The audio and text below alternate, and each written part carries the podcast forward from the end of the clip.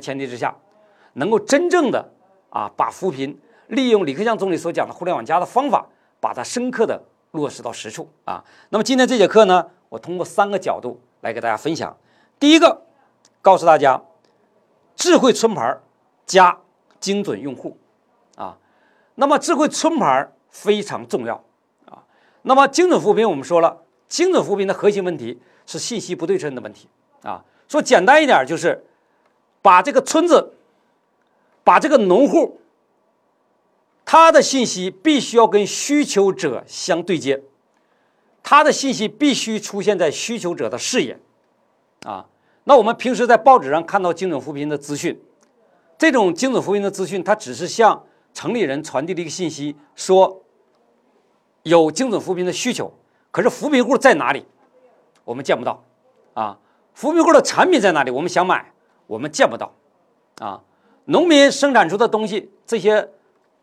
大山里面的啊，贫困山区里的这些东西，对于城里人来讲，可能是一个宝贝。啊，因为今天越是土生土长的东西，越是原生态的东西，有些时候农民种那个菜，他使用了农家肥，他没有使用化肥，原因仅仅是因为他买不起化肥。啊，他只能使用农家肥，他只能使用这种笨的土地的方法。啊。他种出这个东西，首先可能是它的这个产能比较低啊，但是呢，东西原生态，所以我在讲课的时候，我曾经讲过这样的观点啊，扶贫很大一部分程度是把穷人的东西卖给富人啊，让城里的富人有爱心的富人来承担起扶贫的这种责任，富人我相信愿意会干这个事情，只是富人不知道贫困户在哪里啊，比如说这个贫困户一年呢。他的这个农作物卖两万块钱，对于城里的富人来讲，买两万块钱东西真的可以是他连想都不用去想啊！他不是给两万块钱给到农民啊，而是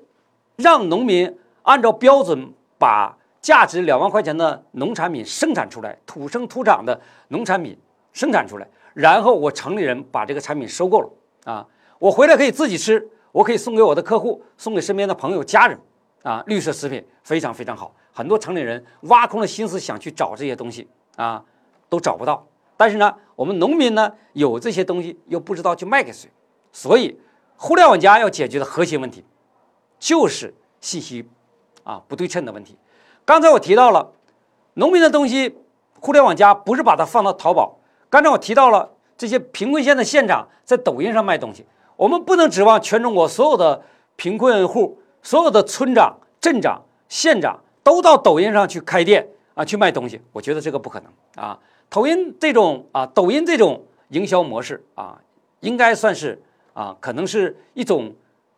今天这个移动互联网时代一种时尚现象啊。它不会成为一个农民一个持续的营销模式。我们很难相信一个呃县长能够坚持一年、两年啊，然后帮助农民在这个抖音上天天去卖东西，这是不可能的事情。而且一旦大家都去卖的时候，当形成一种现象的时候，这可能就变成啊一种形式主义了，意义可能也不大。所以我们还是要帮农民找到契合实际的啊，能够持久的啊，未来能够去解决五年、十年、二十年的啊这种啊营销的通路问题。那么为什么说淘宝也不可以呢？因为淘宝、京东啊，我在这里讲课的意思不是说淘宝、京东不好，而是说淘宝、京东。今天上面啊，上千万的商家已经形成了一种非常惨烈的竞争局面。今天你的产品，你的一个大米，你的一个蜂蜜，你的一个大枣，你的一个小米，你的一个五谷杂粮，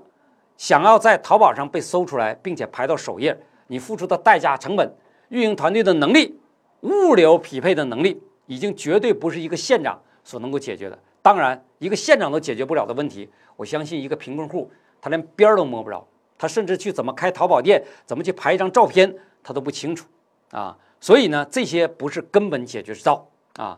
那么根本解决道是是什么？一对一对接，精准对接，这叫根本解决之道。那我们回到刚才课程当中的概念，智慧村牌是什么？这是牛老师在线下课当中给全国广告店去做营销。我从二零一六年开始讲这样模式，全中国我们也是第一个做智慧村牌，我们也是第一个提出。智慧村牌这个概念的啊，牛老师第一次在全中国去讲智慧村牌，说简单一点，在村子每一个村子都有村牌啊。我们到这个呃江西去，到湖南去啊，广东啊，有钱的村子会修一个大牌坊，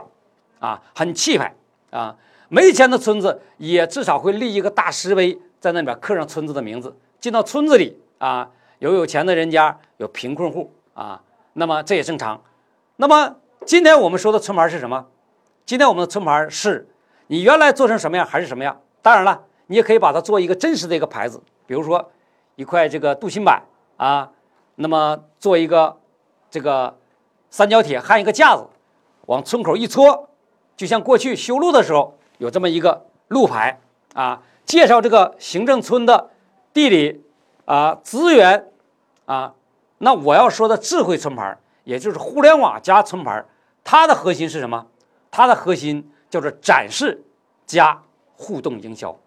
我们可以去理解啊，李克强总理啊，在国务院刚刚推出的“互联网加督查”，那“互联网加督查”这个牌子现在挂满了中国的大街小大街小巷啊，那“互联网加督查”的牌子今天挂满了中国的大街小巷，那“互联网加督查”上面放了一个小程序的码，一个小太阳码，这个小程序的码是什么？它就是展示、传播还有互动。比如说，你可以在线举报；比如说，你可以在线去提出你的建议、意见、想法。上面写的是意见、想法，这个通扫码通通说，啊，这是互联网加督查下面的引导话术，啊，那么通过这一个小小的二维码，所有的中国十四亿的老百姓，你都可以把自己的心声通过手机扫一下，然后直达国务院客户端。也就是说，李克强总理有可能直接能够看到你的建议。我还记得今年两会的时候啊，那么李克强总理啊做了一个二维码的一个啊征求两会建议啊民众建议的这个啊一个活动啊，也是一张海报，上面放一个二维码，大家扫这个码给两会提建议。在两会召开的当天，国务院啊发布的一个数据是收集了三。